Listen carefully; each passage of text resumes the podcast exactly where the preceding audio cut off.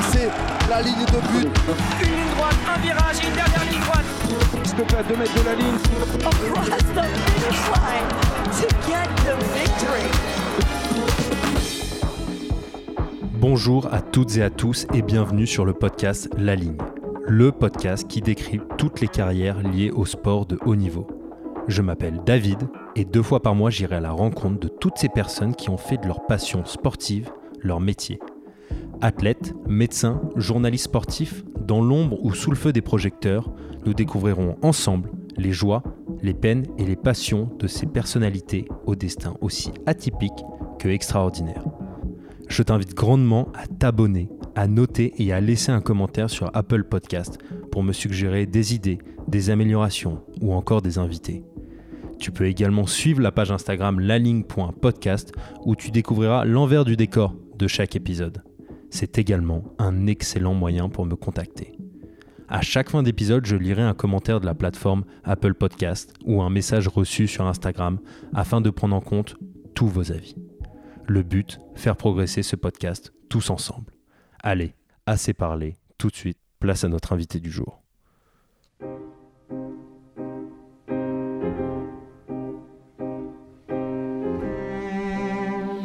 Bonjour Valentine Colassante. Bonjour. Tu es danseuse étoile à l'Opéra de Paris. Exactement. Déjà, comment vas-tu? Très bien, merci. Euh, période un peu particulière hein, pour nous tous, mais euh, voilà, ça va très bien. Tant mieux. Si tu le permets, je vais te présenter euh, rapidement et tu me dis si je fais euh, quelques erreurs. Donc, tu es danseuse étoile à l'Opéra de Paris. Exactement. Tu es née le 5 mars 1989 à Paris. Tu es d'origine italienne. D'ailleurs, il me semble que tu reviens d'Italie. Exactement, oui, oui, tout juste, euh, tout fraîchement rentré d'Italie, tout fraîchement rentré d'Italie. C'est super. J'espère que tu en as bien profité en tout cas. Oui, oui. Euh, donc tu débutes la danse classique euh, très tôt et euh, tu fais tes classes euh, au sein de l'école de danse de l'Opéra de Paris jusqu'à tes 28 ans où on va dire que c'est la consécration et tu es nommé euh, étoile euh, à la suite d'une représentation de, de Don Quichotte. Exactement. Donc je suis très très heureux de, de te recevoir pour ce premier épisode parce que hum, il y a quelque chose qui, me fascine un petit peu dans ton, on va dire dans ton métier, c'est qu'à la fois c'est un sport de haut niveau, car tu es une sportive de haut niveau, mais en même temps, en même temps tu es une artiste et tu fais de l'art euh, au quotidien. Donc je pense que ce sera un entretien euh, très intéressant. Donc comme tu l'as dit, euh, on sort d'une période un petit peu compliquée, enfin étrange. Et ma première question c'est qu'est-ce que c'est d'être une danseuse étoile pendant le confinement? Comment tu l'as vécu? Comment tu t'es entraîné Comment tu t'es motivé Est-ce que tu as appris des choses? Alors, je pense que ça a été une période euh, rétrospectivement là très intéressante pour moi, même si ça a été un petit peu difficile forcément, parce que c'est la première fois que ça m'arrive. Euh, J'ai jamais eu, euh, heureusement pour moi, de grosses blessures qui m'ont euh, empêché de danser pendant autant de mois. Donc là, c'est vrai que c'était un peu une épreuve. Je savais même, enfin même pas vraiment moi-même comment j'allais réagir. Donc ça a été un peu euh, s'adapter en fait au quotidien et voir comment le corps réagissait aussi, parce que c'était assez nouveau. C'est-à-dire qu'en effet, euh, comme tu le disais, c'est un sport et un art, donc il faut continuer à s'entretenir physiquement comme un sportif de haut niveau, ce qui a été pas toujours évident au niveau de la motivation, parce que les premières euh, semaines, euh, on ne savait pas trop combien de temps ça allait durer, donc euh, comment adapter son entraînement? On s'adapte pas de la même manière si on est deux mois enfermé ou si on est deux semaines enfermé. Donc il y a eu beaucoup d'interrogations au départ.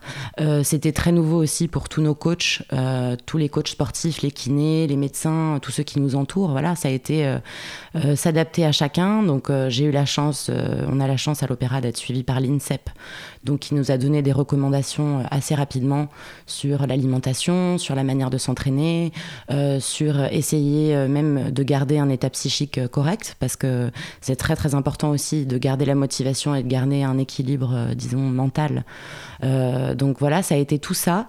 Mais disons que déjà dès la deuxième ou troisième semaine, il y avait une espèce de routine qui commençait à s'installer, même dans les entraînements en fait. J'avais euh, réussi à euh, adapter une espèce, un espèce de planning en fait, c'est ça. Je me suis fixé une sorte de planning. Alors, je, je respectais pas à la minute près, mais, euh, mais j'essayais de faire quelque chose, de- de- d'organiser mes journées comme si j'étais encore à l'opéra, quoi. Donc euh, faire des séances d'entraînement euh, que de gainage, de plus musculation, etc. Ensuite, je faisais donc tout ce qu'on a l'habitude de faire, donc qui est un peu notre routine à nous, c'est une barre en fait de danse classique avec une série d'exercices qu'on fait depuis qu'on est tout tout petit, qui varie un petit peu, mais qui est quand même, disons, notre quotidien, quoi. Et, et, ensuite quelques entraînements au milieu, de proprioception. voilà, ce qui a été plus difficile à gérer, c'est la motivation la motivation clairement parce que la perspective de spectacle elle est encore lointaine. Et voilà c'est surtout ça qui est difficile pour nous en ce moment. C'est de pas savoir exactement quand est-ce qu'on va reprendre. Parce que j'ai vu aussi que l'Opéra de Paris vous proposiez des lives Instagram un petit peu pour mettre les gens à la danse pour faire bouger les gens j'ai beaucoup aimé ça. Oui ça ça a été un grand plaisir et assez nouveau aussi d'ailleurs parce que j'avais jamais fait vraiment de cours live euh, comme ça euh, donc il a, fallu s'adapter, mais c'est très intéressant aussi pour tout en fait. C'est-à-dire que moi je me rends compte à quel point maintenant la danse aussi elle peut aller dans d'autres, euh, euh, comment dire, sur d'autres plateformes, sur d'autres. Finalement il y a énormément de ponts qui peuvent se faire artistiquement euh, et sportivement. Donc euh, voilà, c'est. Tu sors de ta zone de confort un peu ça, et exactement. tu découvres des nouvelles choses. C'est ça, c'est un peu une. L'opéra, c'est un peu une prison dorée, quoi. C'est un espèce de cocon où on est, euh, où on est très très bien entouré, où on a énormément de chorégraphes qui viennent à nous, des metteurs en scène, des. des... Enfin voilà, c'est vrai que c'est très riche, mais on a tendance à peut-être un petit peu oublier qu'il y a d'autres supports, d'autres plateformes, qu'on peut rendre la danse encore plus populaire. En tout cas, moi, c'est vraiment voilà, c'est quelque chose qui me tient à cœur. Donc euh, cette période, ça a été aussi un moment pour moi de réfléchir un peu, même à la suite en fait. Comment, euh, comment s'adapter à euh, si il y a une deuxième vague, si on est amené par la suite à recommencer ce genre de confinement ou en tout cas de refermer. On voit bien que les premiers, enfin là malheureusement, on est les, premiers à en souffrir, euh, les artistes. C'est vrai que c'est quelque chose qui est, en effet, euh, c'est la dernière chose qui va... enfin, disons, c'est la dernière chose qui va être mise en place à nouveau parce que, bah, forcément, c'est des lieux fermés, c'est des endroits où il y a beaucoup de monde. Et en même temps, c'est tellement important. Enfin, moi, c'est vraiment quelque chose dont j'ai besoin au quotidien. Et je me rends compte que autour de moi, même, enfin, n'importe qui, en fait, a besoin de culture, a besoin d'art pour se nourrir, pour euh, surtout en ce moment. Donc en fait, euh, parce qu'on a besoin justement, comme on a un quotidien qui est un petit peu moins euh, sympa que d'habitude, parce qu'on peut pas sortir, parce qu'on peut pas aller voir des concerts, parce qu'on peut pas s'enrichir d'autres choses. Du coup, on a besoin d'avoir des supports en effet autres, donc médias, sonores. voilà, c'est pour ça que je suis très contente aussi d'être là aujourd'hui, parce que c'est un moyen de partager. voilà, c'est un moyen de partager un peu ma passion, quoi. Bon, bah alors on va essayer de, faire l'interview le plus sympathique et le plus euh, complet euh, possible. Euh, donc, dans cet entretien, moi, ce que j'ai envie de faire, c'est un petit peu d'étirer ta vie. Et tu m'as dit justement que ça remettait des choses en, question pour le futur et les perspectives. On en viendra à la fin. Et ma première question, c'est quand tu étais petite, c'était qui la, la personne ou la personnalité que tu rêvais d'être? C'était qui ton modèle? Mon modèle, il y en avait plusieurs. C'est toujours un peu, euh, disons, euh, euh, restrictif de donner un modèle.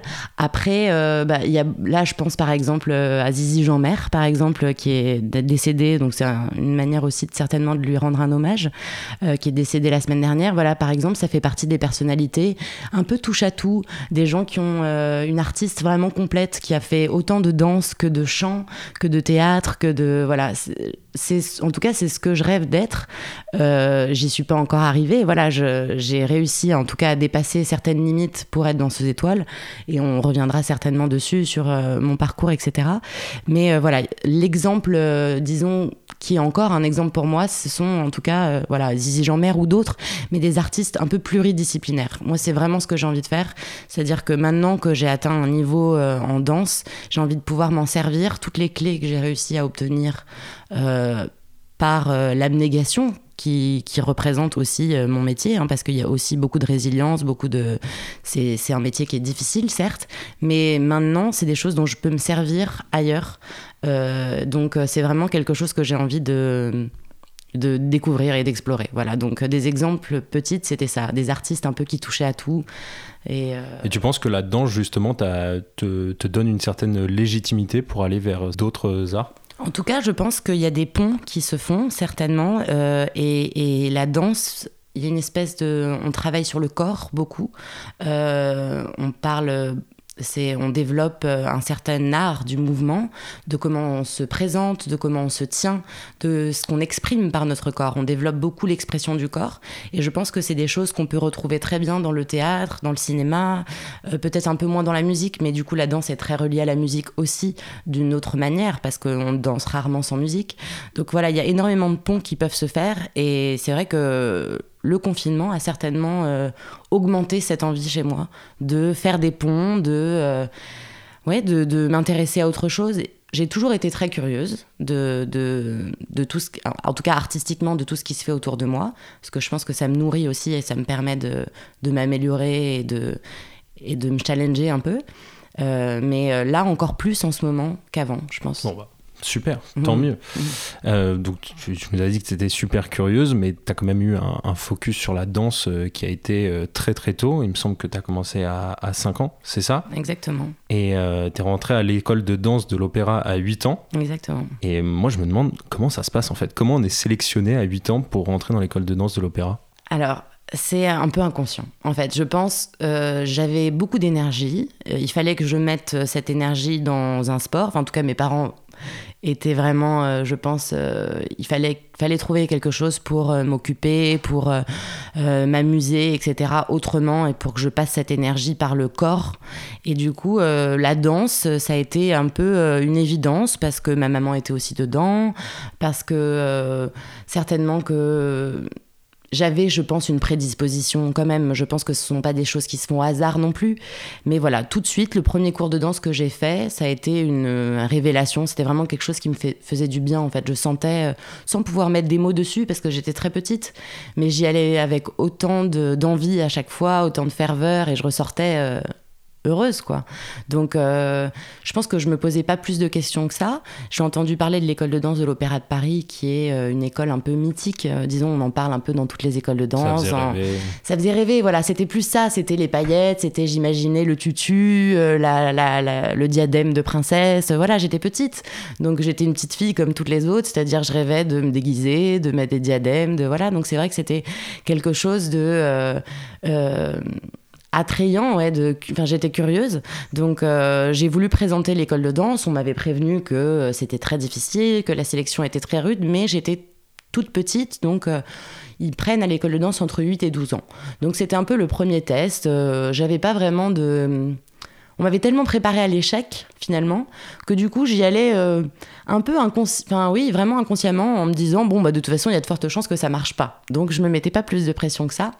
Et j'y suis allée assez nature en fait, et je pense que du coup c'est presque ça qui a plu parce que je j'avais pas encore une technique incroyable, j'avais pas énormément, j'avais que trois ans de, de danse derrière moi, euh, j'avais pas encore mis les pointes, il y avait plein de, de- d'enfants autour de moi, euh, je me souviens qui, faisaient bien plus de choses que moi, mais j'avais envie en fait. Je pense que c'est surtout ça, j'avais envie euh, et ça se sentait. Et du coup, euh, voilà, je suis rentrée à l'école de danse, j'étais vraiment un bébé, hein, j'avais 8 ans, il a fallu que, que je fasse mes valises toute seule, que j'aille en internat, euh, enfin ça a été... euh, C'est Voilà. ça, ju- justement, tu, tu commences à l'école de danse euh, à 8 ans et tirais jusqu'à tes 17 ans à l'entrée du, corps du ballet. Et là, pendant tout ce temps, il me semble que tu es en internat, c'est bien ça? Alors pas tout à fait euh, tout le, tout le long, mais euh, quand je suis rentrée à l'école de danse, voilà, on restait dans une phase voilà, un peu d'inconscience, d'amusement. J'avais école le matin, danse l'après-midi et donc un effet internat le soir parce que c'était trop compliqué pour mes parents de venir me chercher à chaque fois. Ils travaillaient, j'ai des frères et sœurs, enfin c'était vraiment compliqué. Les horaires sont assez stricts, ça commence très tôt le matin parce qu'on doit faire le même programme scolaire que des enfants normaux. Donc on a 4 heures pour faire un programme, euh, on a 4 heures tous les matins, 5 jours par semaine pour faire un programme normal. Donc c'est vrai que que c'était difficile, donc il fallait être très concentré le matin. Mais ensuite j'avais cette espèce d'échappatoire l'après-midi où je dansais toute l'après-midi et j'étais ravie. Donc les premières années, je vais en internat, je les ai pas mal vécues. Euh, et après, par contre, à l'adolescence, ça a été plus compliqué et j'ai demandé à mes parents de sortir de l'internat parce que euh, ça devenait euh, trop. ça, devenait quelque chose de. C'est un milieu très compétitif, malgré tout. Et j'avais besoin, je pense, de ma bulle familiale plus qu'avant, bizarrement. En fait, ça a été quelque chose de très. Euh, il y a eu vraiment un, changement qui s'est fait en fait, ouais, vers 12-13 ans, où je me suis rendu compte que je voulais vraiment en faire mon métier et que c'était plus de manière naïve ou que c'était plus quelque chose d'inconscient ou juste pour m'amuser. il fallait, il allait vraiment falloir que je fasse des choix. J'aime pas parler de sacrifice, mais en tout cas, il a vraiment fallu que je me rende compte euh, de ce que ça représentait aussi pour la suite. C'est-à-dire euh, abandonner les études rapidement, parce que bah, quand on rentre dans la compagnie, on est très jeune. Euh, donc, je commençais à me rendre compte de ça. J'aimais les études, j'aimais la danse aussi. Donc, voilà, il a fallu faire des choix que je regrette pas du tout. Mais, mais ça a été un moment où, en effet, je me suis posé quelques questions. Et est-ce que justement, tu te disais que. Donc, tu nous, tu nous dis que très petite, déjà, tu savais que tu voulais en faire ton métier, mais est-ce que justement le fait de retourner vers ta famille, c'était un moyen aussi de, de, pour toi de voir autre chose et de revenir, enfin, d'être plus forte dans ta danse et de ne pas être que concentrée sur ça? Complètement. Je pense que c'est euh, c'est très important euh, quand on est artiste, quand on est euh, sportif ou quand on a des métiers qui sont un peu hors normes et qui demandent énormément d'investissement, je pense que c'est très important d'être entouré et d'avoir espèce, une, bulle en fait où on se sent bien, où on n'a rien à prouver à personne. Euh, voilà, je me ressourçais en fait euh, dans ma famille. C'était vraiment, j'ai des parents qui ont toujours été très présents. J'ai la chance d'avoir des parents qui m'ont toujours soutenu. Donc c'est sûr que c'est pas donné à tout le monde, mais j'ai eu cette chance là et je m'en suis servi vraiment. Ça a été une base, un socle très solide euh, où j'ai pu m'appuyer euh, quand j'avais des doutes, quand euh, on me mettait un peu sous pression, quand il y avait des résultats qui étaient un peu moins bons. donc c'est vrai que parce qu'on ne sait pas, ça n'a pas du tout été une ligne droite ma carrière. J'ai eu des gros doutes, j'ai eu des moments où j'ai voulu arrêter. Donc, Et pendant l'internat déjà? Oui, pendant l'internat déjà. Ouais, ouais. C'était bah oui vers ouais, les 13-14 ans, 12, 13, 14 ans, c'était vraiment quelque. J'ai eu des gros, gros doutes. Et je pense que si mes parents n'avaient pas été là, j'aurais peut-être abandonné. En fait, c'est là aussi où ils ont été très importants. C'est-à-dire qu'ils ont su voir ce qui était vraiment important pour moi et ne pas me faire lâcher au moment où j'aurais pu lâcher. Donc, euh, c'est quelque chose qui est. Euh, que ce soit la famille ou l'entourage que l'on a, euh, les amis, les grands-parents, c'est très important dans mon métier d'être entouré. de personnes bienveillantes. Oui, parce que c'est un métier qui est très difficile.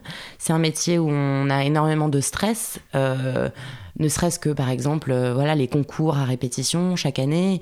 Euh, il y avait aussi des spectacles au mois de décembre des spectacles au mois d'avril. Donc la pression de la scène dès tout petit en fait. C'est à dire qu'à 8 ans j'étais déjà sur la scène de l'opéra. Donc même si on se rend pas bien compte on a quand même conscience qu'il y a 2000 personnes dans la salle. On a quand même conscience qu'on est jugé malgré tout. Il y a un regard à l'autre aussi qui se fait rapidement parce qu'on travaille sur notre corps en permanence, on est face à un miroir tout le temps.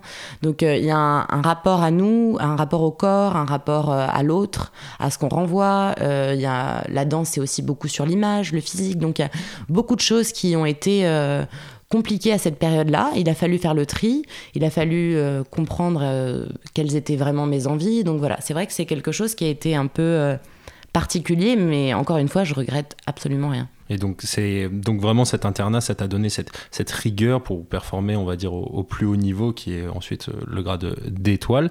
Et, euh, et, ça m'intéresse de savoir, en fait, c'est euh, outre que les cours de danse, comment est-ce qu'on vous formait déjà, par exemple, à tout ce qui était bah, justement hygiène de vie, physique, de prendre soin de soi, parce qu'il y a aussi des blessures qui arrivent. Donc, comment déjà à cet âge-là on vous forme et est-ce que ça t'a, enfin, ça continue à te suivre maintenant cette formation?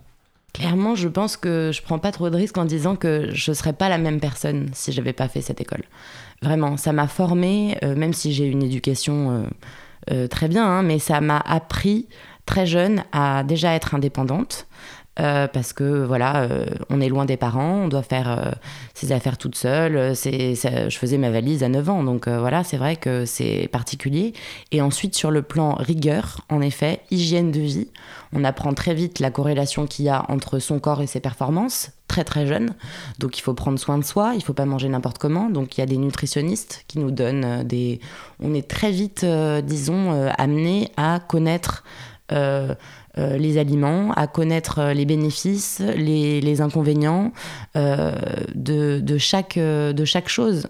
ça peut être aussi au niveau hygiène de vie, même au niveau des étirements, le temps qu'on peut prendre après en récupération. Donc tout ça, on apprend ça très très jeune parce que pourquoi en fait? Je pense que pourquoi on est aussi consciencieux dès petit, c'est qu'on aime tellement, on est tellement passionné par ce qu'on fait. En tout cas, moi, c'était vraiment mon cas. Ça, reste une vision personnelle, mais c'est, j'étais tellement, en tout cas, euh, passionnée par ce que je faisais qu'il était inconcevable pour moi de me blesser parce que j'avais pas pris soin de moi. Donc en fait, euh, il y a des automatismes qui se créent assez rapidement et assez logiquement parce qu'on n'a tellement pas envie de se blesser, on n'a tellement pas envie d'être euh, arrêté pendant 2, 3 mois, 4 mois parce qu'une grosse blessure chez un danseur, ça peut être comme chez n'importe quel sportif de haut niveau, ça peut aller jusqu'à 6 mois, 1 an. Donc pour moi, c'était inconcevable. Je, je, je, pouvais pas, je, je, je me voyais pas vivre sans ça. Donc euh, j'ai appris très vite à en effet prendre soin de moi. Et tu as déjà connu là, justement une blessure longue comme ça euh Le maximum que j'ai eu, c'est trois mois vraiment d'arrêt total et donc six mois plus ou moins avant une reprise. Et ça a été vraiment très très long et, et très douloureux en fait parce que c'était la première fois que ça m'arrivait je venais de rentrer dans la compagnie on pourra en reparler mais c'est vrai que ça a été l'autre étape un peu de ma vie un peu euh, euh, compliquée parce que cette première blessure a été euh, synonyme de beaucoup beaucoup d'interrogations parce que je me suis dit si ça, si ça continue à répétition comment je vais gérer ça? Donc euh, voilà. Donc ça c'est juste à, à, 17 ans quand tu, quand tu rentres dans la, quand je rentre dans, dans la compagnie. Ouais. Et là, comment tu. En fait, je ne je sais pas en fait comment ça se passe. Comment on te dit que tu vas être professionnel, en fait, euh, que tu vas intégrer le, corps du ballet? Alors, c'est quelque chose qui se fait un peu en amont, c'est-à-dire que vers 14-15 ans, on arrive dans ce qu'on appelle les dernières divisions de l'école de danse. Donc il y a plusieurs euh, paliers avec un concours à chaque fois. Et ensuite, euh, les deux dernières années, c'est un peu cursus pré-professionnel. En gros, on nous apprend à prendre des rôles dans des spectacles, donc avoir des premiers rôles, donc porter un ballet sur ses épaules. Euh, gérer des tempi avec un chef d'orchestre, euh, ça va être aussi euh, comment se préparer pour aller en scène, donc comment gérer la pression, donc on nous apprend un peu tout ça. Ça reste très personnel, la gestion du stress, donc c'est aussi avec l'expérience qu'on apprend euh, finalement à se gérer soi-même. Parce que je pense que malgré tous les conseils qu'on peut avoir, malgré tous les coachs qu'on peut avoir, l'expérience personnelle, euh, forcément, elle est, elle est très enrichissante. Donc, euh, les, disons que ce stade un peu pré-professionnel prépare un petit peu à l'entrée dans la compagnie où on va devenir professionnel. Mais finalement, pas assez bien non plus, dans le sens où j'étais quand même très jeune. Je suis rentrée à 17 ans, j'avais pas encore fait mon, ma dernière année de terminale, donc il a fallu que je gère ma terminale avec mon bac à la fin, plus clairement un emploi du temps euh, de professionnel. Donc euh, j'avais des journées d'entraînement euh, énormes parce que je venais de rentrer dans la compagnie. J'avais vraiment envie en plus à cœur, enfin j'avais à cœur d'évoluer de, de, dans cette compagnie. Donc j'avais envie de bien faire. Donc je m'entraînais beaucoup. Les premiers spectacles où il faut remplacer. Euh, donc c'est vrai que le, le même gagner sa vie à 17 ans, c'était déjà pas évident en fait. C'était déjà quelque chose de très étonnant en fait, mmh. recevoir son premier salaire, comment le gérer. Enfin, il y avait tout qui me. T'avais l'impression de grandir un peu avant ça, les autres. C'est ça. Il y a un sentiment de. En plus, par exemple, avec mon frère, j'ai qu'un an et demi d'écart. Donc, euh, le, la par... enfin, disons que c'était. La comparaison était assez. Euh, je me disais, mais est-ce que j'ai vraiment envie d'avoir autant de responsabilités euh, maintenant, quoi? En fait, quand j'ai été engagée, ça a été un peu ça. Je me disais, mais est-ce que je suis prête à avoir autant de responsabilités? En plus, j'ai voulu faire les choses à fond, donc j'ai voulu prendre mon appartement. Donc, ça a été vraiment. Je me suis retrouvée un peu, euh, voilà, avec mon appartement, mon premier salaire, ma vie professionnelle et mes études à finir. Donc, ça a été euh, la première année, ça a été vraiment euh, compliqué. J'ai pas beaucoup dormi parce que du coup je travaillais le soir. Quand je rentrais de spectacle donc à 22h je prenais mes bouquins. Et j'essayais d'étudier tant bien que mal mais clairement euh, la philosophie quand on rentre de spectacle c'était c'était compliqué c'est pas ce qui te passionnait hein. bah non c'était très compliqué. Et puis j'étais fatiguée quoi. J'étais fatiguée stressée parce qu'il fallait le lendemain être euh, euh, aussi bien que, que, la veille en fait. C'est ça c'est qu'on n'a pas au départ aussi on n'a pas vraiment le droit à l'erreur et on le sait. Donc euh, c'est quelque chose d'assez stressant en fait. Mais finalement tout ce stress j'ai appris à vivre avec en fait. C'est quelque chose maintenant je sais que quand je suis en situation de stress euh, je pense que c'est l'école de danse, c'est le fait de commencer ma vie professionnelle tôt aussi. Euh, c'est quelque chose que j'ai apprivoisé. Voilà. J'ai vraiment apprivoisé. Tu des petites techniques, des choses personnelles euh, dessus? Bah, Les accepter en fait. Je pense que quand on est stressé, il faut juste accepter de, de, de de paniquer, enfin de stresser et se calmer. Alors après, oui, j'ai usé de beaucoup de choses, de méditation, de, choses comme ça. Après, il faut voir un peu ce qui, ce qui nous convient personnellement. Il faut tester plusieurs choses. Euh, après, ça peut être très simple aussi. Ça peut être juste s'allonger, écouter un bon concerto de Rachmaninoff et ça détend très bien aussi. Mais après, ça dépend des gens. Il y a des... Moi, je sais que la musique me calme beaucoup, donc euh, j'aime bien écouter de la musique. Euh, après, c'est très différent pour chacun. Mais je pense qu'il faut prendre le temps, en effet, quand on est très stressé, de juste relativiser et essayer de... Euh, c'est ce que j'essaye de faire en tout cas, avant chaque spectacle, avant chaque euh, événement un petit peu important, euh, de prendre le temps de réfléchir de pourquoi j'ai accepté de le faire aussi. Parce qu'on est obligé... Enfin, personne nous force à faire les choses. Hein. Moi, personne m'a forcé à rentrer et prendre un, contrat à 17 ans. Euh, personne ne m'a obligé à me produire en scène, euh, personne ne m'a forcé. Si je le fais, c'est que j'y trouve un plaisir aussi. En général, quand on est stressé, c'est qu'il y a une certaine forme de plaisir aussi. Donc c'est se reconnecter à, à ce plaisir-là et, et aménager son stress, faire avec, quoi, essayer de je pense c'est pas l'intérioriser c'est vraiment le prendre comme ami quoi en fait je pense que quand on essaye de cacher son stress c'est pire en fait. Hmm. Enfin, moi, j'ai vraiment constaté ça. C'est-à-dire que les fois où j'ai vraiment essayé de me dire non, non, je suis pas stressée, je suis pas stressée, c'était pire en fait. C'était pire parce que ça se sentait avec, dans le corps, ça se ressentait dans le corps.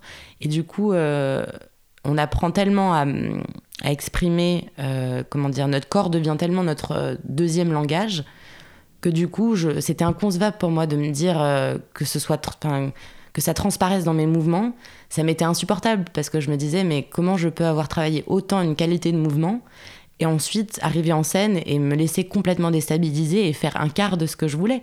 Donc je me disais c'est pas possible et ça m'est arrivé plus d'une fois. On est rarement satisfait d'une performance scénique. Faut pas les, les, les, fois où on est vraiment 100% satisfait, ça arrive deux trois fois dans une vie. Donc euh, enfin en tout cas ça reste toujours une vision personnelle, mais en tout cas moi c'est vraiment c'est très rare que je sois entièrement satisfaite. Donc c'est de l'aménagement. C'est on apprend aussi à finalement être un peu plus comment dire euh, un peu plus bienveillant en fait. Je pense que c'est surtout ça. Je pense que j'apprends avec le temps à être plus bienveillante. C'est-à-dire ne plus autant me mettre la pression euh, finalement et de me dire bah je suis humaine, finalement c'est autant un sport qu'un art. Donc bah certainement que ces failles-là qui vont se voir en scène parce que je suis un peu stressée, parce que euh, eh ben on va faire avec et je vais m'en servir dans les rôles que j'interprète. Donc euh, c'est là aussi où pourquoi je suis aussi passionnée et pourquoi j'aime autant mon métier, c'est que je, je peux autant penser à une performance sportive au niveau euh, physique euh, et au niveau euh, abnégation totale du dépassement, de, tout ce qu'on peut faire avec son physique. Les limites, elles sont infinies et, je suis loin d'avoir tout découvert. Et en même temps, de pouvoir se servir de, tout ce que j'ai appris, de, de, la force qu'on développe à l'école de danse avec la difficulté de, ce métier, de m'en servir maintenant pour les montrer en scène. Et donc, c'est un peu ce que, le chemin que je suis en train de faire maintenant.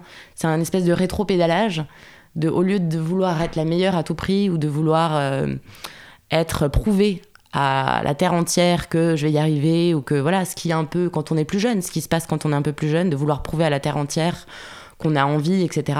Ben là maintenant je, presque je désapprends en fait. Je me sers de mes failles, je me sers de mes, de mes doutes parce que ça sert en général les personnages que, que je danse en scène, quoi. D'accord. Donc en fait, en fait, tu apprends constamment de, de, tes erreurs et justement, tu veux plus être la, forcément la meilleure, tu veux juste être celle qui apprend le plus et qui continue à progresser tout le temps. Bah, en tout cas, oui, j'ai changé un peu de d'objectif, ouais.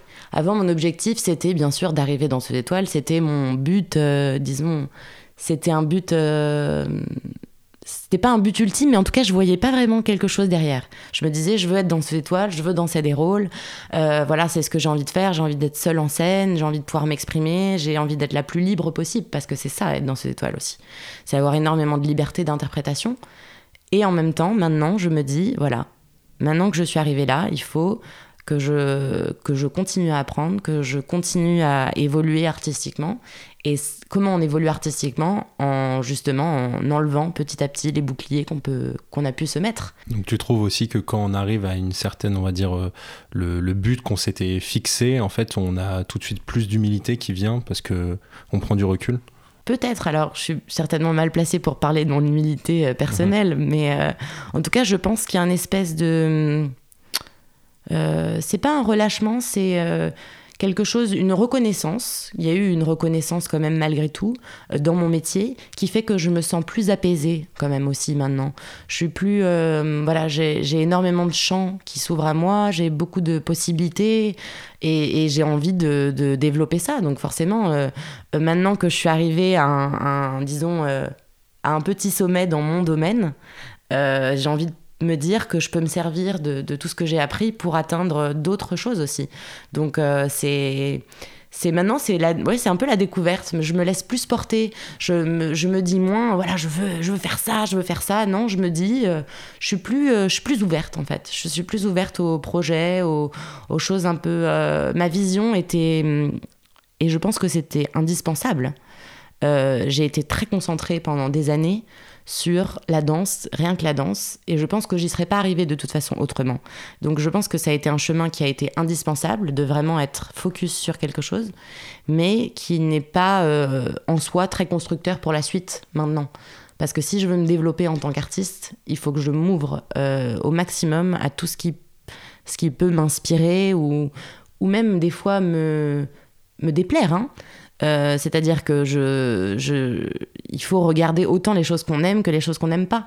Donc euh, c'est vrai que c'est quelque chose, maintenant, je, je suis euh, vraiment dans une recherche différente, en tout cas. Ok, bah, super. Et donc c'est en 2018 que tu es nommée euh, danseuse étoile, mais donc tu as commencé en 2006 dans le corps de ballet. Il y a 12 ans entre euh, ces grades en quelque mmh. sorte. C'est vrai, c'est une longue période. Mmh. Et, euh, et j'ai vu qu'il y avait en fait différents grades, niveaux. Je ne sais pas vraiment comment vous appelez ça à l'opéra. et est-ce que tu pourrais nous en parler plus et un peu comment ça marche l'évolution? Bien sûr, bien sûr. Alors en effet, 12 ans, ça a été... moi, ça m'a paru long. ça m'a paru long. Il y a des carrières, euh, chaque carrière est très différente à l'opéra. Je pense que comme partout, en fait, euh, c'est peut-être ça d'ailleurs qui m'a fait tenir bon, c'est euh, de me dire qu'il n'y avait pas de parcours type. Et je pense qu'il n'y a pas de parcours type dans n'importe quelle voie qu'on cherche, dans n'importe quelle voie dans laquelle on veut percer ou, s'exprimer. C'est quelque chose de... Il faut pas trop suivre les... Enfin, il faut s'inspirer d'exemples, mais il faut être très, je pense très ouvert sur le fait que chaque parcours peut être plus ou moins long. Euh, moi, j'aurais aimé, bien sûr, pouvoir être dans ces étoiles avant, mais je pense que j'en étais pas prête. C'est-à-dire que c'est 12 ans, voilà. Pourquoi? Alors, ça a été long et difficile, et en même temps, je pense que ça a été euh, des étapes qui ont été à chaque fois nécessaires à finalement, à ce que finalement, à 28 ans, je sois capable d'endosser aussi la responsabilité, la pression que ça peut être d'être dans ces étoiles à l'heure actuelle à l'Opéra de Paris. Donc, euh, et je pense que ce serait arrivé plus tôt. J'aurais peut-être pas euh, eu les épaules pour, euh, pour défendre, en tout cas, pour me sentir légitime à ce titre. Donc en fait, c'est un peu hiérarchisé, c'est très militaire en fait encore l'opéra. Donc il y a quadrille, coryphée, sujet, premier danseur, danseur étoile. Et pour accéder, euh, sauf le titre de danseur étoile qui se fait sur nomination du directeur général, euh, donc de l'opéra, qui était en l'occurrence Stéphane Missner, euh, et Aurélie Dupont, ma directrice artistique. Mais sinon, avant, ça se fait sur concours. Donc c'est un concours avec cinq membres de la direction, cinq membres euh, du corps de ballet de l'opéra, qui est euh, tiré au sort. Donc c'est un, concours qui est très stressant, qui se produit chaque année, où il y a bien sûr plus d'échecs que de réussites. Et euh, des fois, il n'y a même pas de poste, donc il n'y a pas de concours. Donc des fois, il faut attendre une année pour rien, parce qu'on peut pas, enfin pas pour rien, parce qu'on se produit, on, continue à s'entraîner, etc. Mais on ne peut pas passer l'échelon du dessus mes premières années ont été euh, catastrophiques, si je veux. C'est vraiment, ça a été. Euh, je, me sentais pas du tout euh, à l'aise à l'opéra. Je, je me sentais pas du tout dans mon élément. Je pensais pas du tout que le. Comment dire, la vie professionnelle ressemblait à ça. Je me suis sentie très seule en fait. C'est-à-dire que euh, finalement, l'école de danse, on est très protégé, très entouré. On est dans un cocon doré et on, arrive à l'école, dans la compagnie et on est seul d'un coup. On doit se gérer tout seul. On peut prendre les cours qu'on veut. Euh, Parce que la compétition reste présente en fait. C'est ça. La compétition reste très présente, mais on n'est plus du tout, euh, comment dire, géré par un professeur qui nous suit toute l'année. Donc, heureusement, il y a toujours eu une ou deux personnes qui m'ont suivi de loin et qui m'ont regardé qui m'ont et qui m'ont qui ont continué à me donner des conseils. Mais c'est vrai qu'on se sent quand même très seul. Et donc c'est les deux premiers concours ça a été vraiment mais euh, catastrophique parce que c'était vraiment j'avais beaucoup plus de pression que de plaisir. Donc je me disais mais comment enfin si j'ai choisi un métier où je suis amenée à faire des concours pendant encore 10 ans admettons enfin 15 ans et que ça me plaît pas je me disais, je vais, je vais, finir par me démotiver parce que je fonctionne comme ça. Si ça ne me plaît pas, je, n'ai aucune énergie. Si ça me plaît, j'ai énormément d'énergie. Donc, chacun est différent, mais euh, moi, c'est vraiment la, la, la, la, différence, elle est énorme. Et du coup, je pense pour tout le monde un petit peu, d'une certaine manière, D'où l'intérêt d'ailleurs d'aller toujours vers des choses qui nous plaisent. Hein. Mais du coup, j'avais vraiment peur de m'être trompée, en fait. Je me suis vraiment dit, mince, euh, peut-être que c'est pas ça, finalement, qui va te. Donc, ça a été énormément d'interrogations, et bien sûr, qui sont d'ailleurs. Euh, euh, ça a été un échec. Mes deux premiers concours, ça a été un échec. donc, du coup, je, voilà, je me suis dit, bon, soit tu penses que, que, ce mental, à, ce moment-là, aussi jouait sur ton physique et sur la blessure dont, dont tu parlais? Clairement. Clairement, c'est complètement lié. C'est-à-dire que c'est une période où j'étais très perturbée parce que forcément euh, très fragile parce que je me sentais pas à ma place. Je, me demandais si j'avais, fait la, j'avais pris la bonne décision. J'étais très jeune. Euh, j'avais pas une vie normale aussi. Je, voyais bien, j'étais pas idiote. Je voyais bien que les, les, les jeunes de mon âge n'avaient pas du tout la même vie. Donc euh, tout le monde s'amusait autour de moi, mon frère. Euh, enfin voilà, je voyais bien que ça se passait différemment. Donc je me disais, mais est-ce que finalement je suis pas en train de rater quelque chose aussi? C'est ça qu'on se dit à un moment. On se dit, je suis en train de me focaliser sur quelque chose, mais déjà on se dit, après deux échecs en concours, on se dit, est-ce que ma perspective de réussite, est-ce que la réussite, elle, est possible ou pas? Parce que du coup, je me voyais pas non plus. Euh, voilà, ça, si, moi j'avais envie de danser seule. Euh, donc euh, je me voyais pas non plus rentrer dans le corps de ballet, il y a, juste rester dans le corps de ballet et faire des ensembles. Il y a des danseurs à qui ça convient très bien parce qu'ils supportent pas forcément la pression d'être tout seul et qui sont très contents de pouvoir danser en scène tous les soirs sans être exposés. voilà, moi c'était vraiment pas, je me sentais à l'étroit dans, on me demandait de danser en même temps que les autres, euh, au, petit doigt près. Euh, donc, euh, c'était vrai que c'était quelque chose de très contraignant pour moi. Donc, je me disais, est-ce que j'ai vraiment choisi la bonne, la bonne voie Et puis, au, bout de deux échecs, on se dit, bon, bah, je suis peut-être pas faite pour ça. Je suis rentrée parce que voilà, j'ai beaucoup travaillé et on se dit bah peut-être que j'ai eu de la chance. Enfin, on commence à se dire bon bah mince. Au bout de deux échecs, on se dit bon bah le troisième, s'il est pas bon, il va falloir penser à autre chose. Donc je me suis dit allez, on se laisse euh, une troisième chance, une dernière chance. Et puis euh, je commençais à réfléchir à reprendre un cursus euh, d'études en fait. Je me disais, c'est peut-être plus ma voie finalement. Tu voulais aller dans quoi? J'aimais beaucoup, alors soit pédiatrie, m'occuper des enfants. Je, parce que je pense que l'éducation et comment on, gère des enfants, même, même médicalement en fait, finalement, un pédiatre il a aussi un côté psy. Donc en fait, il y avait quelque chose d'intéressant pour moi parce que je pense que tout se passe beaucoup euh, au niveau de l'enfance. Enfin, c'est moi qui le dis, hein, bien sûr, mais même au niveau euh, expression corporelle, etc. C'est très très important. Donc en tout cas, peut-être pas pédiatrie, mais quelque chose, en tout cas dans l'univers, euh, peut-être finalement aussi dans le mouvement. Hein. Ça aurait fait certainement des parallélismes. Si j'avais repris un cursus d'études, j'aurais pas pu oublier complètement la danse. Donc j'aurais fait des, j'aurais fait des ponts là aussi. Mais certainement ça, ou sinon philo. Je m'étais inscrite en fac de philo, comme ça. Parce que ça, ça me permettait de gérer mon emploi du temps. Et c'était quelque chose de... C'était ce qui était le moins contraignant avec mes horaires et qui me plaisait le plus. Et je m'étais dit, le fait de m'ouvrir une autre porte, ça a été souvent comme ça pendant ces 12 ans. Euh, finalement, à chaque fois que j'étais face à un mur, je me disais, ok, on prend une voie complètement différente, et au moins, ça me permettra d'avoir un, éclairage, en fait. C'est une question de prisme. Moi, je vois vraiment les choses comme des prismes. Et si on analyse les choses différemment, parce qu'on se force à aller voir ailleurs ou faire quelque chose de, différent, euh, ça débloque beaucoup beaucoup de situations. Ça, te permet de te remettre en question euh, complètement. Tout au long de ta ça a été euh, ça a été vraiment, disons, c'est la première fois que j'agissais comme ça, un peu inconsciemment, en me disant bon, ça me convient pas ce que je fais, il faut absolument que je trouve une porte de sortie parce que je me voyais pas non plus abandonner l'opéra sans avoir non plus complètement envisagé une autre porte de sortie. Donc du coup, je m'étais vraiment dit ok, c'est un an test en fait, où je vais faire un peu les plusieurs choses en même temps et je vais voir ce qui va se passer. Et, donc, je me suis vraiment autant investie à l'opéra que euh, dans, autre, dans, dans, cette fac euh, voilà, de philo où vraiment j'étudiais consciencieusement.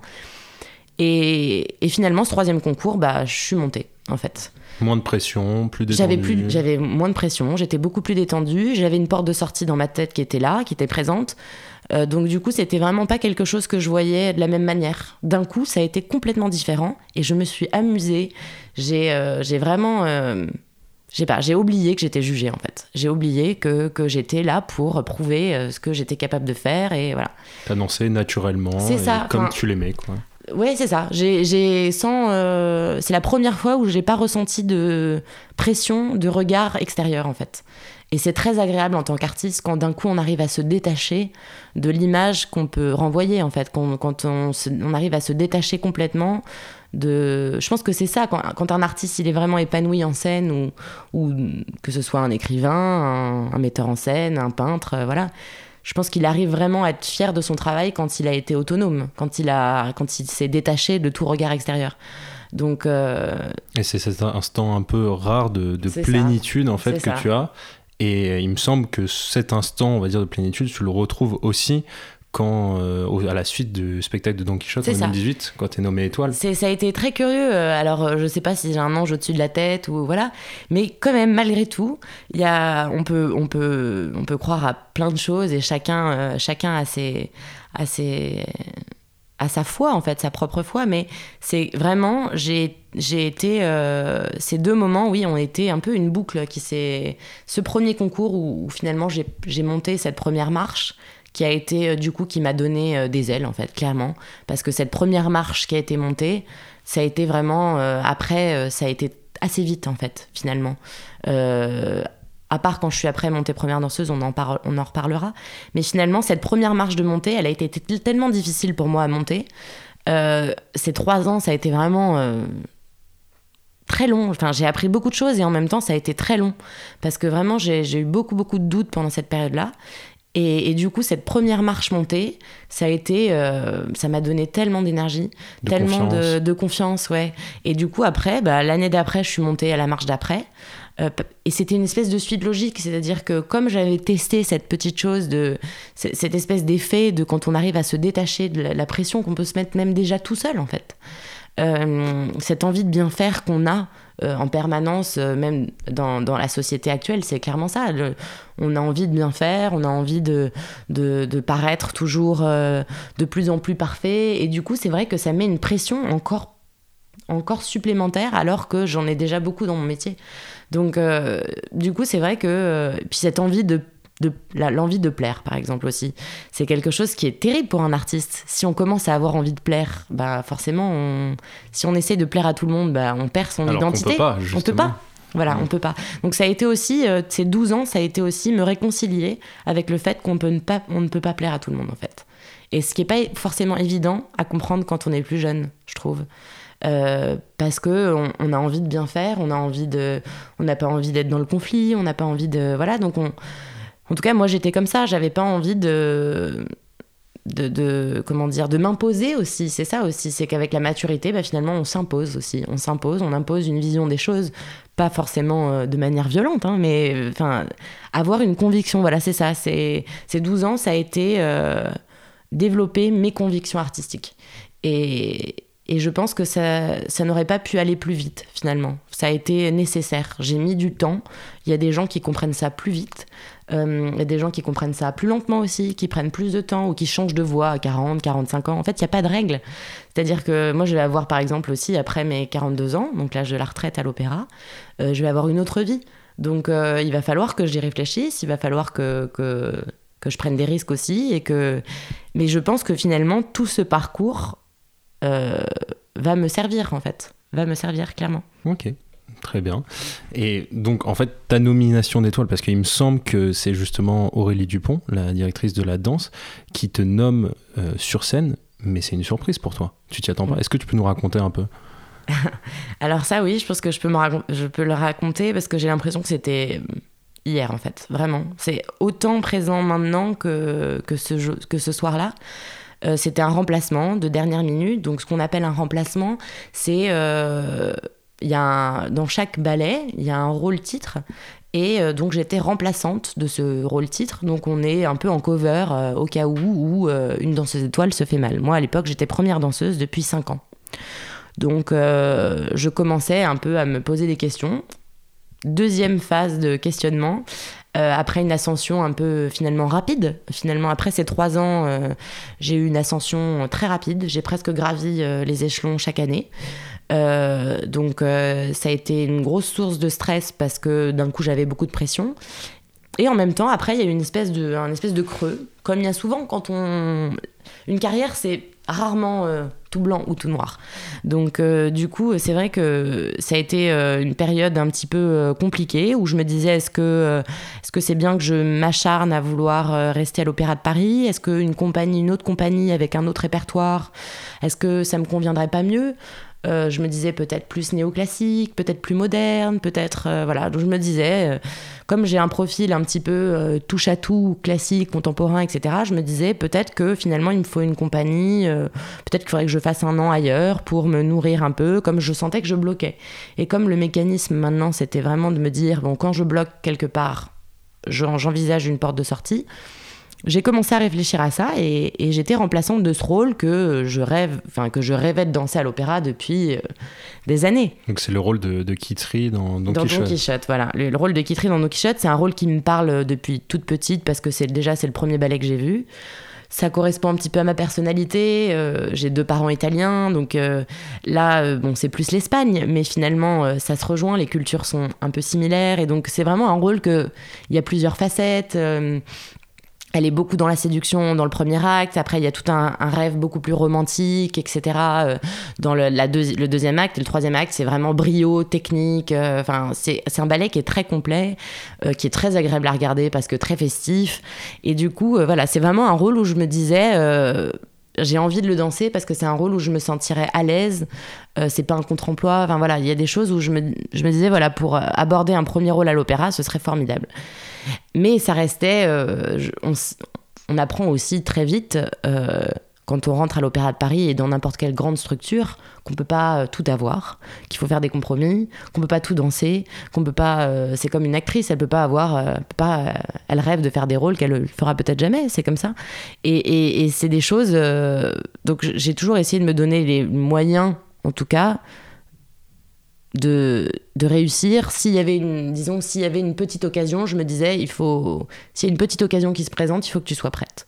Est-ce que, en fait, ça me fait penser, euh, parce que je m'interrogeais en, préparant cette interview sur justement euh, la dimension internationale de, l'opéra et euh, sur le fait, en fait, est-ce que tu vois des différences marquantes en fait entre l'opéra, je sais pas, français, russe et même tout ce qui se développe, parce qu'il me semble que maintenant il y a beaucoup de gens de partout dans le monde qui vont à l'opéra. Et est-ce que, enfin, qu'est-ce que tu penses de cette internationalisation?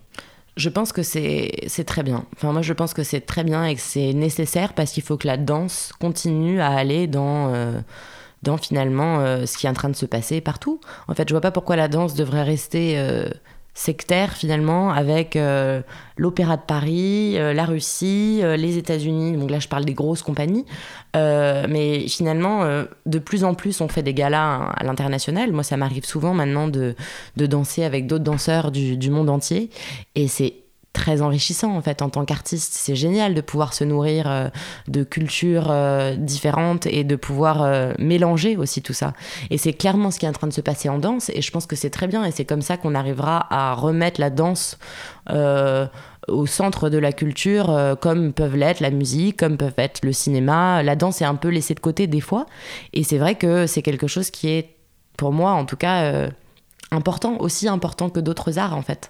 Donc euh, ça va avec, je pense que ça va avec le fait qu'il faut que la danse devienne plus populaire aussi, qu'on puisse accéder au théâtre euh, plus facilement, que certaines classes sociales puissent avoir accès aussi au théâtre. Je pense que c'est important euh, et c'est vraiment quelque chose auquel je pense je me consacrerai plus tard, dans une seconde partie de ma vie, parce que c'est vraiment C'est vraiment une autre conviction que j'ai, c'est que je pense que ça peut beaucoup aider.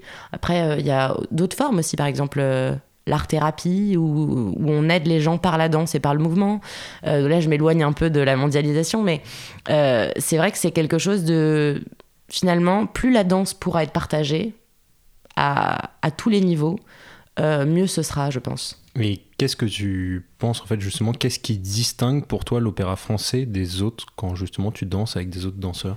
Alors il y a un style, il y a un style français en effet euh, qui, qui, qui, en fait ne se perdra pas dans le sens où chaque école euh, donc on parle de l'école française, de l'école russe, de l'école américaine. Chaque école forme ses danseurs. Et euh, de toute façon avec un enseignement qui lui est propre. Donc de toute façon, les, les, caractéristiques de l'école française vont se retrouver au fur et à mesure des générations. Après, il y a des mélanges qui peuvent se faire, euh, mais l'école française, euh, on, on, reconnaît l'école française par, euh, on dit un style un peu plus épuré, un style un peu plus où il y a moins de démonstrations sportives, c'est plus caché en fait. Ça va être plus dans la grâce, dans l'élégance, dans la subtilité, dans quelque chose de pas. Voilà, on n'est pas dans le show. En fait.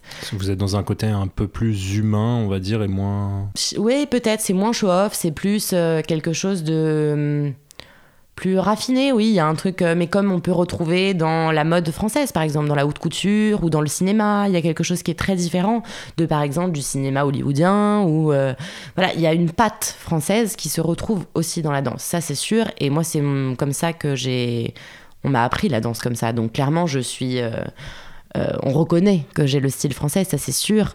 Après, on peut faire des, il y a des comparaisons possibles. Par exemple, on est très proche aussi du style italien.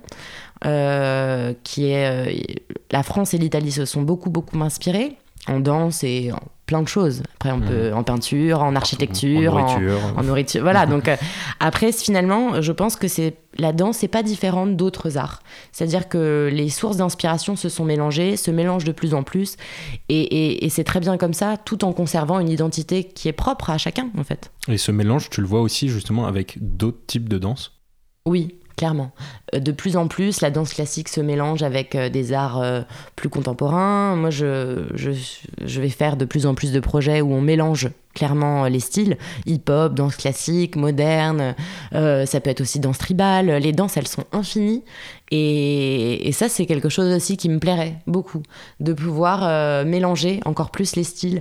C'est quelque chose qui se fait de plus en plus et c'est très enrichissant parce que on regarde un, par exemple un danseur hip-hop à côté d'un danseur classique, on le regarde encore encore plus, je trouve qu'il y a encore le décalage est tellement énorme qu'on arrive à, je pense, encore plus apprécier euh, le langage euh, de chaque euh, style de danse. Donc si on, si on ne connaît que le hip-hop et on, ne connaît que ça et qu'on ne connaît pas d'autres formes de danse, ça va être moins intéressant, je pense, que de mélanger, de s'inspirer, parce que finalement les danseurs hip-hop évoluent eux aussi, les danseurs classiques évoluent, les danseurs contemporains évoluent, chacun se nourrit euh, de, de, de, toutes ces formes de danse différentes. Et, je trouve ça génial. Moi, j'adore aussi euh, les, danses tribales. Euh, c'est très intéressant, c'est très animal, c'est très terrien, c'est très très beau aussi. Il y a énormément de force qui se dégage. ça permet de continuer à apprendre constamment. En bah, c'est ça, c'est que ouais, c'est des, des, choses dont, dont, je me nourris parce que finalement, j'ai eu des expériences très très fortes en scène de, de finalement de en tant que danseuse contemporaine, en fait, finalement. Je pense par exemple au Sacre du Printemps euh, de Pina Bausch, où, j'ai dansé dans la terre, on danse dans la terre, on est, c'est vraiment très tribal. Euh, il y a un sacrifice humain à la fin, moi je meurs, euh, enfin, vraiment, c'est la première fois que, que je mourrais en scène d'ailleurs, et c'est vraiment, j'étais vraiment pieds nus dans la terre, presque pas, le costume, il est, est presque inexistant. Donc c'est quelque chose de, ça a été une expérience très forte et ça a changé la danseuse classique que j'ai, que je suis. Donc euh, finalement, et je, et je pensais même pas être capable de pouvoir faire quelque chose comme ça. Donc c'est des choses qui sont, euh, je pense, indispensables maintenant, à l'heure actuelle, de se nourrir d'autres mondes, d'autres modes de danse. Et si on veut que la danse classique évolue, il faut passer par là. Parce que la danse classique, elle est encore considérée euh, pour beaucoup comme quelque chose de très élitiste. Ce que j'entends, hein, c'est, je suis tout à fait d'accord, je ne peux pas euh, le nier, mais c'est quelque chose qui est euh, important, je pense, de la faire. Il faut, faire évoluer la danse classique. C'est important.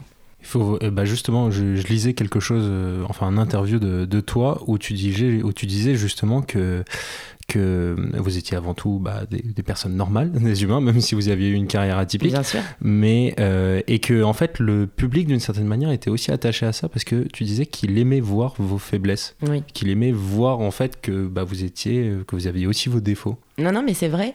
C'est quelque chose de très. Euh, c'est pas toujours évident en tant qu'artiste, quand on n'est pas content d'un spectacle, par exemple, de se dire que c'est peut-être là où on a touché le plus c'est pas toujours évident de l'entendre parce qu'on a tendance à, se dire que quand on a fait une performance euh, parfaite, euh, bah, c'est là où c'était touchant, alors qu'en fait souvent le c'est pas le cas. Souvent c'est pas le cas. Euh, les spectacles où, j'ai eu les meilleurs retours finalement, que ce soit mes, amis proches ou ma famille, etc., c'est finalement des moments où c'était loin d'être parfait. Donc euh, c'est quelque chose qui est euh, en effet euh, difficile à admettre, mais c'est la réalité. Plus on montre ses failles en scène, ou plus un réalisateur, par exemple, dans tous les domaines, un peintre, un réalisateur, un artiste, un, enfin voilà, n'importe quel artiste, plus il va montrer ses failles, plus il va être touchant. Donc plus il va être controversé aussi certainement. Mais finalement, est-ce que c'est pas ça qu'on cherche dans l'art? Est-ce que c'est pas ce qu'on cherche de, de, de, de, perturber, de gêner, de, ou, de, ou de faire rêver, en fait, dans plein de, plein de domaines différents? Mais c'est ça qu'on cherche. Pourquoi on va au théâtre? Pourquoi on regarde des films? Pourquoi on lit un bouquin? C'est pour s'interroger sur soi-même donc euh, ou sur, euh, sur notre rapport aux choses et donc en fait finalement je me suis rendu compte que quand j'étais euh, plus finalement moins perfectionniste en fait. C'est c'est aussi ça enfin être un peu moins exigeante et, se laisser le droit euh, de de tomber de rater de alors c'est là où il y a une différence en effet avec un sportif de haut niveau qui va faire les JO par exemple. Là s'il fait pas un bon chrono il fait pas un bon chrono. C'est tant pis pour lui. Moi c'est pas le cas euh, la danse, c'est très différent de ça. C'est pour ça que c'est difficile d'expliquer mon métier, parce qu'il y a une vraie part euh, sportive, en effet. De, on n'a pas vraiment le droit à l'erreur, on doit avoir une hygiène de vie incroyable. Et en même temps, si on euh, n'est pas un peu curieux, si on si on se challenge pas en permanence pour essayer de justement d'enlever ces couches de préparation, ultra préparation, d'être ultra préparé euh, physiquement, euh, d'être mentalement hyper solide, si on n'enlève pas un petit peu ces couches-là, on va pas toucher les gens en scène en tant qu'artiste. Donc c'est un équilibre qui est difficile à trouver, mais qui est, je pense, euh, nécessaire. En fait, toi, ta performance, si je peux me permettre, en fait, c'est pas vraiment dans, c'est pas dans un chrono, c'est plus en fait dans la sensibilité et ce que tu vas transmettre aux gens et ce qu'ils vont sentir. C'est ça. Mais là où c'est très difficile, c'est que on pourrait s'exprimer librement en scène pour être, au, disons, au sommet de ses capacités artistiques. Il faut parfaitement maîtriser son corps. Donc c'est ça qui est difficile, c'est qu'il y a un lâcher-prise qui doit se faire, mais seulement après avoir travaillé comme un fou. Il faut maîtriser son sujet euh, parfaitement. Donc il faut que moi physiquement, quand j'interprète un rôle, il faut que physiquement je sois capable d'aller jusqu'au bout du ballet. Et des fois, c'est des ballets qui sont très difficiles physiquement. C'est-à-dire que c'est des ballets qui demandent énormément d'endurance physique, qui demandent une vraie préparation sportive. Et, du coup, euh, l'un ne va pas sans l'autre. En fait, c'est ça qui est difficile, c'est que je ne peux pas me dire maintenant, ok, je, me repose sur mes acquis euh, physiques et maintenant j'interprète. Non, Malheureusement, pour interpréter, pour être le plus libre possible en scène, il faut maîtriser parfaitement la technique et les. Donc il faut allier les deux et trouver un équilibre euh, précaire parce qu'il est précaire cet équilibre et il y a des spectacles où on arrive plus ou moins à le doser, des spectacles un peu moins. Voilà, donc c'est vraiment des choses euh, qui se... Et c'est pour ça que j'aime autant... Euh, pourquoi j'aime autant la scène, c'est pour ça aussi. C'est qu'il y a un danger, il y a, il y a quelque chose, on ne sait pas vraiment si on va réussir à se découvrir complètement ou pas. On ne sait pas si est-ce qu'on va se sentir assez à l'aise pour finalement exprimer ses failles. Il y a des soirs où, où je me dis, euh, non, là je suis trop fragile je, je, je, me sens pas capable d'aller jusqu'au bout. Euh, donc je, ça, arrive, ça arrive. Donc euh, et en même temps, c'est un bon dosage à trouver. Voilà, c'est quelque chose, c'est un équilibre à trouver. Voilà, vraiment. Et en fait, en fait, on pourrait croire que quand tu deviens étoile en 2018, c'est un peu ta ligne d'arrivée, mais ce que tu nous dis là, en fait, c'est que tu es constamment sur une ligne de départ. C'est ça. Que tu es toujours en train d'apprendre. Ben, je pense que, en tout cas, ce serait très réducteur de dire que j'ai tout appris même dans la danse, dans l'univers de la danse, dans mon milieu déjà, j'ai pas tout appris. C'est impossible de tout apprendre. On découvre euh, déjà le corps change, par exemple, ne serait-ce que ça. C'est-à-dire que mon corps évolue avec le temps, donc il y a des capacités mentales que je développe, mais mon corps, il est il n'est pas toujours à. Il y a des fois j'ai des douleurs, il y a des fois où je, où je dois gérer euh, un corps qui est fatigué, donc euh, il faut faire avec aussi. donc c'est on apprend toujours, oui, en effet, parce que j'apprends souvent de périodes où je suis extrêmement fatiguée, par exemple, parce qu'on est obligé d'avoir d'un coup euh, euh, l'esprit qui prend beaucoup plus le relais, ou ou par exemple des périodes où je suis très en forme, où je peux me laisser aller plus et, me lâcher un peu plus en scène. Euh, voilà, là par exemple, la reprise après le coronavirus, comment ça va se passer? Ce sont des interrogations que j'ai. Est-ce que mon corps, il va être aussi en forme qu'avant, malgré les entraînements? Euh, qui ne sont quand même pas les mêmes, parce qu'on adapte, on adapte, mais quand on fait trois heures euh, tous les soirs en scène d'un ballet avec un public, avec l'adrénaline que ça représente et l'énergie que ça peut représenter, euh, bah forcément, chez nous, c'est pas la même chose. Donc on a beau s'entraîner, c'est pas, c'est pas la, sensation de la scène, en tout cas, elle est pas là en ce moment.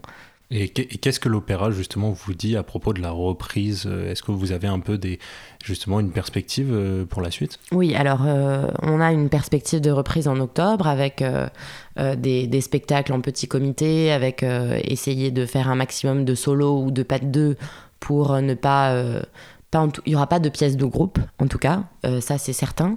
Après, euh, bien sûr, on est, euh, on est comme, disons comme tout le monde, comme la majorité des personnes à l'heure actuelle, plein d'incertitudes.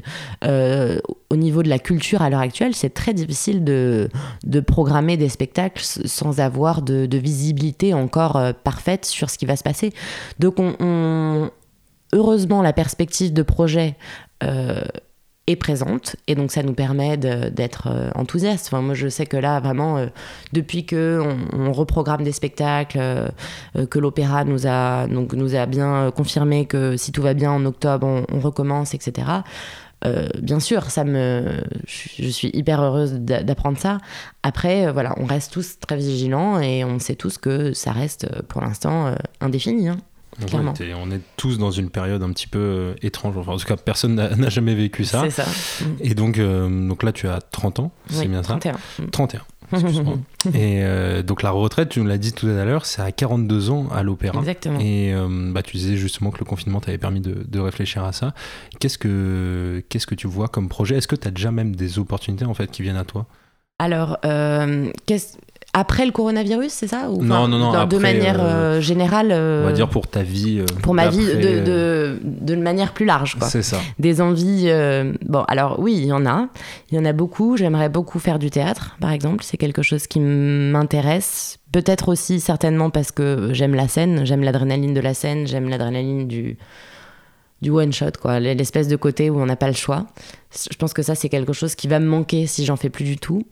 Euh, après, euh, dans les perspectives, même en tant que danseuse, de continuer à, développer un peu les ponts qui peuvent se faire avec euh, d'autres supports. Je pense qu'il y a vraiment, je pense qu'il n'y a pas que le théâtre. je suis de plus en plus, voilà, convaincue qu'il faut que j'arrive à développer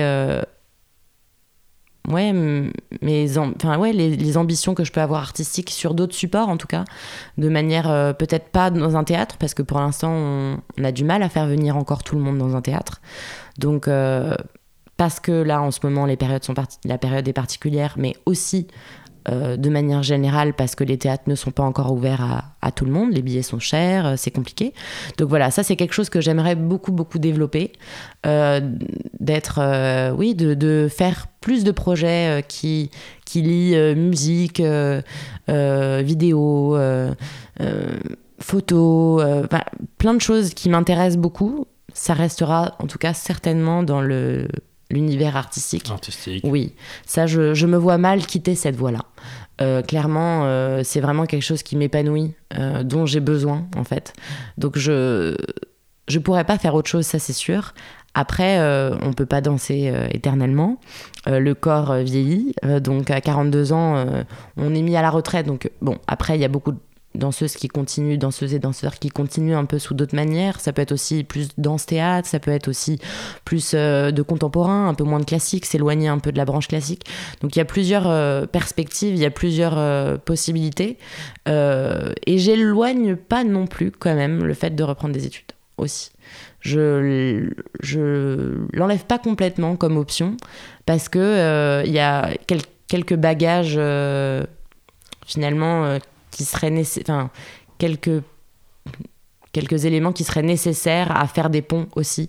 Euh, je pense euh, ouais, voilà, par exemple à l'art-thérapie dont on parlait euh, récemment, aider les gens par le mouvement, ça, ça m'intéresse aussi. Je pense qu'il y a beaucoup, beaucoup de choses à faire là-dessus. Tu as une volonté en fait de, de transmission aussi après ta carrière de, clairement, danseuse Clairement. Moins, moins avant, mais plus le temps passe, plus j'ai ce désir quand même de retransmettre ce qu'on m'a appris, quand même malgré tout. C'est un tel bagage, c'est tellement euh, enrichissant pour la vie en fait, juste de, de, manière générale pour la vie, comment affronter la vie. Euh, c'est tellement enrichissant euh, que, que je me vois mal ne pas retransmettre finalement ce qu'on m'a appris avec autant de générosité. Mmh. Donc je, de plus en plus, en effet, la perspective de retransmettre aussi me parle. Donc c'est à voir. Il y a... Après, je, je, je suis très curieuse, je change beaucoup d'idées, donc bon, c'est possible que euh, l'an prochain ce soit encore complètement différent. Donc on verra, mais euh, en tout cas pour l'instant oui c'est ça. En tout cas tu veux toujours, euh, tu veux toujours apprendre et pour toi justement c'est pas c'est pas une fin en soi ta carrière, c'est justement un, un, renouveau. Non clairement oui. La nomination d'étoiles en tout cas a clairement pas été une fin en soi. Je pense que quand on arrive à un objectif en effet euh, qu'on s'est fixé depuis si longtemps, parce que moi ça fait clairement depuis 20 ans que je dis euh, que je vais être dans ces étoiles. Enfin quand j'avais 28 ans, ça faisait depuis que j'avais ouais, depuis que j'avais l'âge de 8 ans que je disais ça. Donc c'est vrai qu'au bout de 20 ans quand on réalise un objectif euh, finalement qui était aussi important pour moi, clairement c'est un nouveau départ. Oui. Complètement. Enfin, moi, je le vois pas autrement. Ça a été, bah, justement, voilà, ouvrir toutes les portes possibles maintenant pour savoir quel est le prochain objectif, quoi. Très bien. Bah, écoute, euh, on arrive sur la fin de cette interview. J'ai encore euh, deux, deux petites questions. Euh, déjà, une petite question de curiosité, c'est si tu devais choisir une musique ou un album ou un artiste euh, pour te représenter ou ton artiste préféré, ce serait, ce serait qui? Mon artiste préféré, alors euh, c'est difficile, mais je pense que je vais quand même, euh, je sais pas, je pourrais donner un choix euh, peut-être classique et un choix un peu plus contemporain. Parfait. Parfait. Alors en choix classique, je suis une grande fan de Rachmaninoff, vraiment, une fan. Il y a une, une chanson, une symphonie ouais, plutôt une, C'est un concerto, c'est le concerto, concerto. numéro 2 de Rachmaninoff. C'est vraiment, je pense que c'est la musique que j'écoute euh, quand euh, je suis un peu stressée ou euh, c'est un conseil que je donne souvent de s'allonger, de mettre le concerto numéro 2 de Rachmaninoff et en général euh, voilà, on passe un très très bon moment. On prend en compte le conseil. voilà. Et après euh, qu'est-ce que j'aime? Alors j'ai un père qui est pianiste de jazz. Donc forcément, euh, il y a une empreinte, euh, il y a une culture jazz qui est très très présente euh, chez moi. Donc je pense, euh, je suis une grande fan de Miles Davis par exemple. Donc là c'est un peu moins, on s'approche, on, se rapproche un peu, c'est un peu plus contemporain, mais c'est, on n'est quand même pas encore, voilà. Et après sinon, bah ça reste dans le jazz, hein, mais par exemple Gregory Porter, j'adore, j'aime beaucoup beaucoup. Après il y a des Oxmo Puccino par exemple. Je suis une grande fan. Euh, J'écoute un peu de tout. Hein. Là, j'ai essayé de donner. Euh, j'ai pas trop envie d'être euh, restrictif parce qu'après, on, pense, on pense que j'écoute que ça, alors que j'écoute vraiment beaucoup, beaucoup de musique. Euh, et j'aime beaucoup aller à des concerts. Euh, D'ailleurs, là, j'ai pris euh, des billets pour donc l'an prochain. Donc, j'ai pris Oxmo Puccino et j'ai pris aussi Polo and Pan. Voilà. Donc, voilà. C'est des petites choses comme ça. Je pense que c'est important pour tout le monde là, à l'heure actuelle aussi, même de soutenir. C'est une manière de soutenir à ma manière euh, un petit peu aussi tout ce qui est les artistes en fait, de manière générale, de pouvoir prendre des places de concert, des places de théâtre, euh, essayer de relancer un peu la programmation euh, culture quoi. Ah, c'est super. Bah écoute, on prend, on prend en compte tout ça. Et dernière question, où est-ce que les gens peuvent te contacter Où est-ce qu'ils peuvent te, te, voir, te retrouver en spectacle ou sur les réseaux? Alors, euh, donc au mois d'octobre, je reprendrai ma saison à l'opéra. Ensuite, je fais euh, mon, mon, premier gala dansé euh, en, dans un théâtre en plein air en Sicile, en Italie, fin août. On croise les doigts pour que ça se passe bien, mais normalement, comme c'est en plein air, il ne devrait pas y avoir de problème. Euh, et ensuite, bah, j'ai un compte Insta euh, où on peut retrouver euh, mon adresse Gmail et me contacter directement voilà, sur, ce, sur cette plateforme-là. Eh bien, super. Merci voilà. beaucoup, Valentine. Bah, C'était un plaisir. Merci à toi et à bientôt. À bientôt. Merci à tous d'avoir écouté ce premier épisode jusqu'au bout. J'espère que cela vous a plu. N'hésitez pas à mettre des étoiles sur Apple Podcast et à me contacter via Instagram sur le compte laligne.podcast. Un grand merci à Strand Touch pour le sound design de cet épisode. Je vous dis à dans 15 jours pour une nouvelle rencontre qui s'annonce déjà incroyable. C'était David pour le podcast La Ligne.